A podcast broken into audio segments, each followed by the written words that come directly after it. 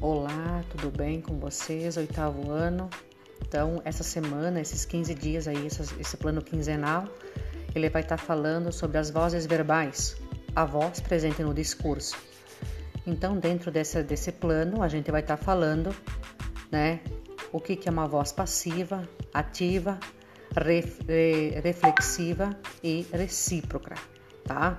Então, é importante que vocês façam o acompanhamento de todas as aulas, né, a orientação que segue no plano e executem da melhor forma possível. Uh, tem as orientações, então, realizar atividades no caderno, conforme organizado, organizando com respectivas datas, procurar uh, se elaborar com dedicação, atenção e responsabilidade e enviar